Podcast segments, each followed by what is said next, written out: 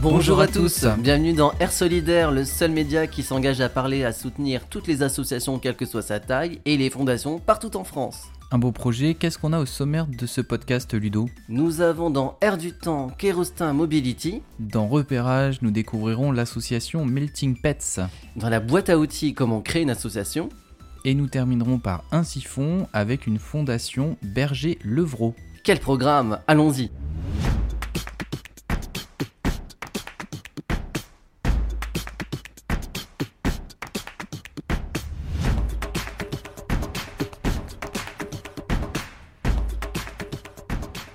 Air du temps, aujourd'hui Kerostin Mobility. Ludo, pourquoi nous avons choisi aujourd'hui de parler de Kerostin Mobility? Est-ce que tu peux nous en dire plus? Bien Jérôme, on a décidé de parler de Kerostin Mobility aujourd'hui parce que c'est un projet novateur. Ça permet aussi d'offrir une plus grande liberté euh, de déplacement à chaque endroit pour les seniors et les personnes à mobilité réduite. D'accord, alors qu'est-ce qu'ils ont inventé concrètement? Cette start-up a inventé euh, le fauteuil équipé de roues crantées. D'accord. Voilà, donc il y a deux types hein, de fauteuils qui existent. Il y a le modèle manuel qui est nommé Ruby. D'accord. Donc l'usager actionne les roues. Il y a également le modèle Saphir qui est motorisé, qui nécessite la présence d'un tiers pour tenir le fauteuil.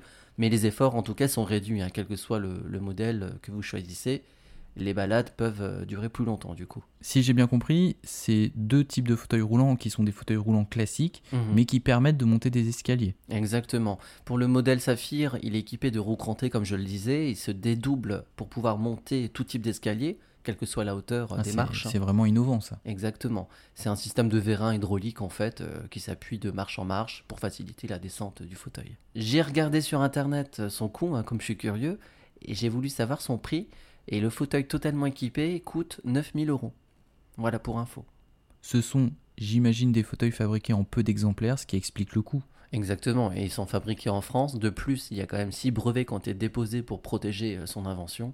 Donc, euh, donc c'est, justifié. Ça peut être intéressant pour des administrations qui ne peuvent pas installer d'ascenseur, par exemple, et qui ont une problématique d'escalier, bah, d'investir dans ce genre d'équipement pour permettre aux personnes en fauteuil roulant d'accéder aux étages, hein, tout simplement. Absolument. Il m'arrive euh, très fréquemment de prendre euh, euh, le métro avec une valise assez lourde. Et bon, c'est galère, c'est pas le métro à Paris, comme chacun sait, n'est pas comment dire, facilement accessible. Et je me suis dit, il faut trouver une solution parce que je ne suis pas le seul à galérer. Donc j'ai travaillé, j'ai réfléchi dans mon garage durant l'été 2016. Et donc j'ai tout simplement développé, inventé ces roues qui se transforment. Et je me suis dit que ces roues, en fait, sont bien trop grandes et trop volumineuses pour être adaptées sur un bagage. Mais pour moi, c'était immédiat de l'adapter à un fauteuil roulant pour personnes à mobilité réduite. Et euh, cela est peut-être surprenant, mais les ascensoristes sont très intéressés par ce dispositif parce qu'il permet de maintenir une accessibilité dans les étages quand les ascenseurs ne sont pas disponibles.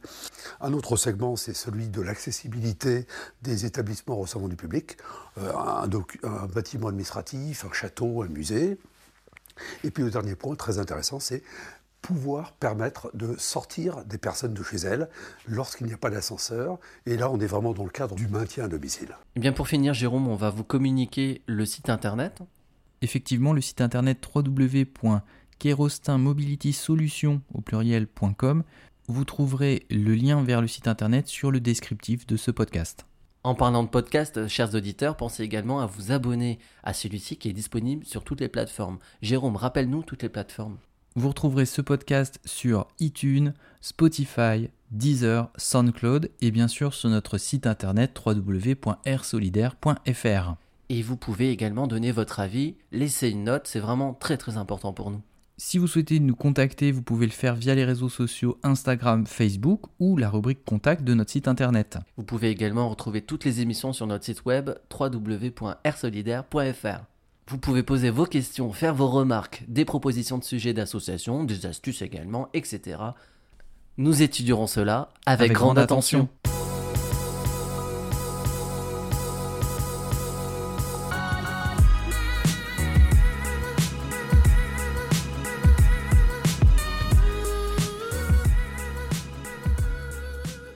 Repérage, association Melting Pets.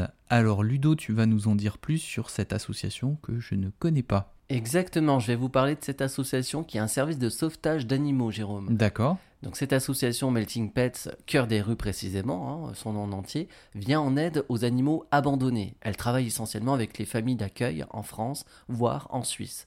Tandis qu'en Espagne, elle travaille avec des fourrières, des refuges et des bénévoles comme en Roumanie également. D'accord, donc elle est implantée dans plusieurs pays européens. Tout à fait. Par contre, attention, elle ne dispose d'aucun refuge en France. Là, je le précise parce que sur le site internet, c'est bien écrit en gros. Je pense qu'ils ont euh, souvent des sollicitations. D'accord. Le but, c'est de leur trouver une nouvelle famille à tous ces animaux, leur offrir une seconde chance. hein. Si un refuge souhaite maximiser ses chances et faire adopter un animal, Melting Pets, Cœur des rues, est l'endroit propice dédié à cela. Si vous voyez un animal dans la rue ou dans un champ depuis quelques jours, c'est là que vous pouvez intervenir, bien sûr, pas euh, si vous le voyez une fois hein, dans la rue. En amont, il y aura des recherches avant qu'un animal ne soit proposé à l'adoption, c'est-à-dire que le refuge, la fourrière vont vérifier s'il existe une traçabilité, une identité, euh, avec la puce électronique ou un tatouage, à savoir si l'animal a un propriétaire ou pas, s'il a été abandonné, s'il a été trouvé, ou s'il présente des signes de maltraitance. C'est rassurant effectivement qu'il y ait des, ces recherches en amont, parce que parfois on peut avoir son animal qui s'est égaré, on- qu'on n'a pas forcément Tout abandonné. simplement, Oui. tout simplement, et ça, ça arrive tous les jours, hein, j'imagine.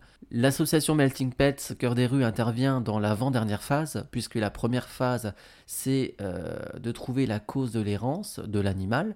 La seconde, c'est de la restituer à son maître. Et sinon, c'est le refuge. Et à ce moment-là, c'est l'association qui intervient et euh, qui peut faire des annonces euh, via leur site internet meltingpets.gymdocide.com. Donc gym, c'est J-I-M. Vous trouverez ce lien dans le descriptif du podcast, parce que ce sera plus simple, je pense. Oui, oui, oui, bien sûr. Et euh, ensuite, vous allez dans la rubrique, quand vous êtes sur le site internet, c'est rubrique Nos animaux, voir nos animaux, et ça vous dirige vers le forum meltingpets.forumactif.org. Ils ont également un groupe Facebook, vous pouvez également les contacter via les réseaux sociaux. Pour leur écrire, vous avez également leur site internet ou melting-du6 pets.outlook.com. Comment est-ce qu'on peut soutenir cette association, Ludo? Il y a différents moyens. Il suffit de partager leurs publications, par exemple, euh, des annonces. hein.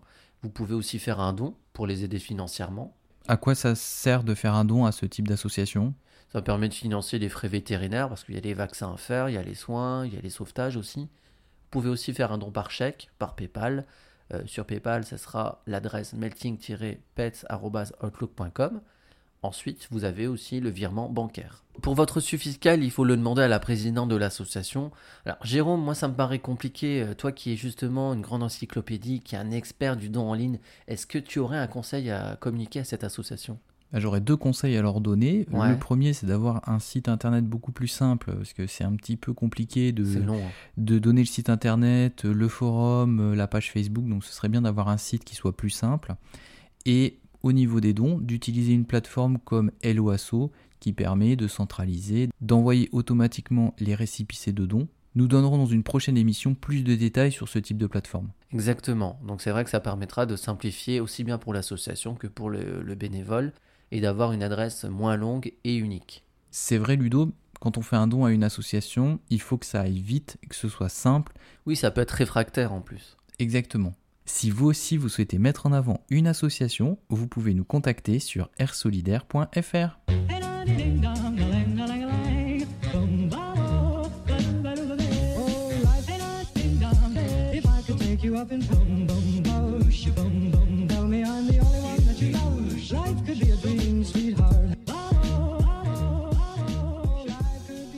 Boîte à outils, comment créer une association? Donc Jérôme, je vais te laisser la parole. Tu vas nous donner quelques informations. Tu vas nous parler de la loi du 1er juillet 1901. Effectivement, Ludo, quand on cherche une association, on, tombe souvent sous l'appellation Association de loi 1901. Cette loi du 1er juillet 1901 nous dit que l'association est une convention par laquelle une ou plusieurs personnes mettent en commun d'une façon permanente leurs connaissances ou leurs activités dans un but autre que de partager des bénéfices. D'accord. Donc si je comprends bien, des personnes qui souhaitent euh, en tirer des bénéfices, il vaut mieux qu'elles euh, créent une, euh, une entreprise. Tout à fait, Ludo. Là, on va parler de but non lucratif, hein, parce que l'objectif n'est pas de faire de l'argent. En tout cas, de ne pas se faire de l'argent dans le but d'encaisser cet argent euh, à des fins personnelles. Très bien. Tu as d'autres infos? L'association est régie au niveau de sa validité par les principes généraux du droit. D'une façon générale, une association doit respecter la loi, bien entendu. La loi de 1901 ne fixe qu'un cadre général. Est-ce qu'il y a des statuts standards? Pas vraiment. Il y a trois indications obligatoires pour créer une association. Lesquelles? Alors le titre, ça va être le nom de l'association, la dénomination. Ensuite, on va trouver l'objet. L'objet, c'est euh, pourquoi on a créé l'association? Qu'est-ce qu'elle qu'est-ce qu'elle, qu'est-ce qu'elle fait? Exactement, Ludo, c'est son but en fait. Donc pourquoi on l'a créée, à quoi elle sert? Et quel est son but? D'accord. Le dernier point, c'est le siège social. D'accord, donc c'est l'adresse postale si on veut écrire à l'association. C'est là où elle fait ses déclarations. Exactement, Ludo. Alors selon la taille de la ville dans laquelle on va implanter le siège social de son association, Mhm. Le détail de l'adresse ne va pas être le même. Parfois, il faut mettre l'adresse vraiment précise. Parfois, il suffit juste du code postal et de la ville. Ok.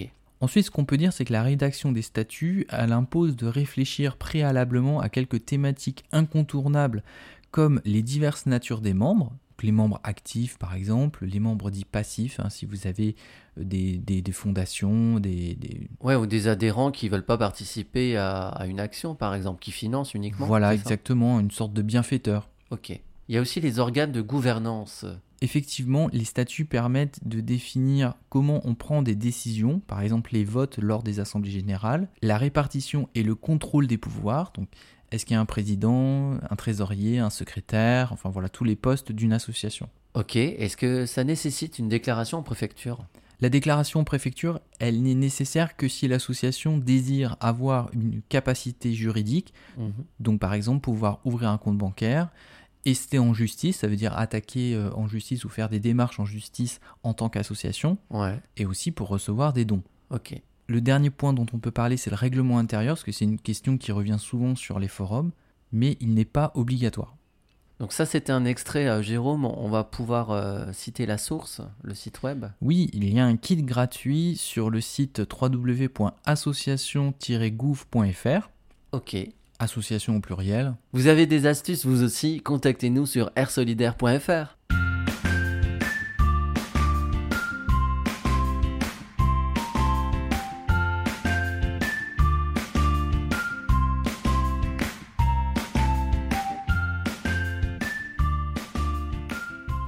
Ainsi font, aujourd'hui on va mettre en lumière la fondation Berger-Levrault qui soutient des projets éducatifs, culturels et de préservation du patrimoine. Jérôme, moi je connaissais pas du tout cette fondation, toi non plus j'imagine. Non, effectivement, Ludo, je l'ai découvert en préparant cette émission. Eh bien pareil, donc c'est l'occasion justement de vous en parler et de vous la faire découvrir. Donc la Fondation Berger-Levrault, elle consacre 90% de son activité au numérique afin d'accompagner les professionnels publics et privés, les collectivités et les hôpitaux. Et les usagers dans leur vie quotidienne, hein, donc euh, les gammes de gestion, les outils de suivi de la performance du citoyen, des familles et des élus.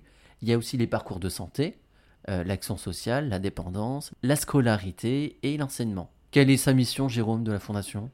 C'est porter attention aux idées innovantes dans les domaines de l'éducation, de la culture et de la préservation de l'histoire et du patrimoine. Pour connaître l'objectif d'une fondation, le plus simple c'est d'aller sur le site internet et sur le site internet de Berger-Levrault, dans la partie fondation, on découvre les projets déjà soutenus. Comme exemple, on peut citer l'association Opéra Côté Cœur au bénéfice des élèves d'établissements scolaires et d'écoles de musique municipales Mhm. pour faciliter l'accès à de grandes scènes lyriques. Un autre exemple d'une association qui est soutenue par la Fondation Berger-Levrault Oui, l'association Oasis d'amour qui organise des ateliers d'expression artistique au bénéfice de jeunes porteurs de troubles du spectre autistique. Très bien. Comment on fait pour déposer un dossier à cette Fondation Berger-Levrault La fondation, elle est placée sous l'égide de la Fondation de France, donc il faudra aller sur le site internet de la Fondation de France pour retrouver les appels à projets de cette fondation. Le site, le site, c'est quoi le site? Le site c'est fondationdefrance.fr, Tout simplement. dont on a parlé dans une émission précédente. Eh bien ça y est Ludo, l'émission est terminée. Déjà, déjà que le temps passe vite, on va enregistrer une nouvelle émission donc. Allez, on enchaîne. Pensez à vous abonner, chers auditeurs, à ce podcast qui est disponible sur toutes les plateformes. Donnez-nous votre avis, laissez une note, c'est vraiment important pour nous. Ah oui, oui, oui. Et retrouvez aussi toutes nos émissions sur notre site web airsolidaire.fr. Vous pouvez nous contacter via les réseaux sociaux, Facebook, Instagram et depuis la rubrique contact de notre site internet. Vous pouvez aussi poser vos questions, faire vos remarques, des propositions de sujets d'association, donner des astuces aussi. Nous étudierons cela Avec grande attention. À bientôt À bientôt